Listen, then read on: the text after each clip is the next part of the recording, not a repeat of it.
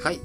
本日、えー、丸6の話題としてはですね、リゾート会員権3割高という話題を、市況関係、えー、マーケット関係でご紹介したいと思いますが、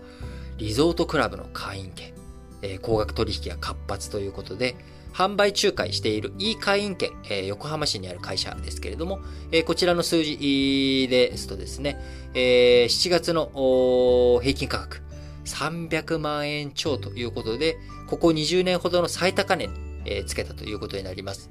えもともと6月日、6月にね、初めて300万円を超えて302万円となりましたけれども、えー、こちら、えー、7月の平均価格、えー、8.3%高、327万円ということで、2003年の調査を開始してから、え初めて300万円を超え、さらに7月、それよりも3割高い327万円ということで、非常に、えー、好調な価格となっているわけですけれども、えー、こちら、海外旅行ができない富裕層などが、えー、密を避けて滞在できるリゾート、こちらに目を向ける動き、流れがですね、昨年半ばから続いているということで、えー、個別の施設では軽井沢にあるエクシブ軽井沢サンクチュアリビラ、えー、300万円以上。えー、東急ハーベストクラブ箱根甲子園、箱根ですね。こちらが7月に725万円まで上昇するなど、えー、高価格帯が全体を牽引しているということで、会員権相場上昇が生じているということになります。で、え上がってきているので、会員権、えー、追加でね、どんどんするわけにもいかない会員権ですけれども、あ、こんなに高いんだったら売っちゃえっていうことで、えー、高くなってるので取引が活発化して、えそれがさらに、えー、高く、高い値段を呼び込んでいるというような様相にもなっております。えー、なかなかね、我々、えー、私も含めて、あの、聞いてる方が皆さん平民かどうかわかりませんけれども、なかなかあの、富裕層という部類には、あね、なかなか至らないんですけど、私は。あ聞いてる皆さんはね、もしかしたらあのリッチマンかも、リッチマン、リッチウーマンかもしれませんけれども、えー、なかなかあ景気のいい話やなと思うわけですけれども、やっぱ金余り、金がね、今余ってるところは余っているんだなっていうことを、刑事経済を如実に感じさせる内容なのかなと思います。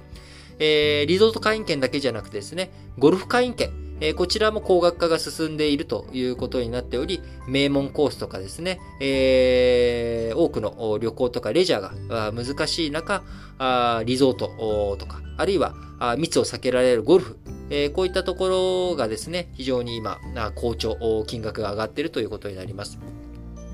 え一方、普通のね、ホテルも含めたホテルの稼働率については7月、えー、稼働率が45.2%ということで、えー、先月とかと比べて10.9ポイント増えて、えー、おりますけれども、コロナ前と比較したらですね、全然、もう、でんでんというような、あ状態になってしまっております。えー、東京五輪の関係者らの宿泊需要などを受けて、ホテル稼働率、ちょっと上向きましたけれども、えー、2020年12月以来の40%超えとはいえ、えー、なかなか停滞続いているということになります。え去年40%を超えた12月はですね、GoTo の影響とか、えー、いわゆる年末年始に、去年年末年始、去年年末、今年の年始にありました、いわゆる第3波、えー、これの前、えに当たるところでなんとか40%まで回復してたものが、え、年明け緊急事態宣言でまただだっと20%台に下がり、え、そこから今回7月45.2%まで回復したものの、え、まだまだ GoTo をやっていた時代よりも低いですし、え、感染状況の悪化あということからやっぱり、え、みんななかなか外出が進まないということもありますし、まあ、実際外出してる場合じゃねえと。いうところも実態だとは思います。えー、そういった状況の中でですね、えー、やっぱり刑事経済、えー、どんどん二極化が進んでいる中、あワクチン接種が進んでね、ちゃんとこういったあリゾート関係、えー、高級リゾートだけじゃなくて、えー、裾野の広いとこ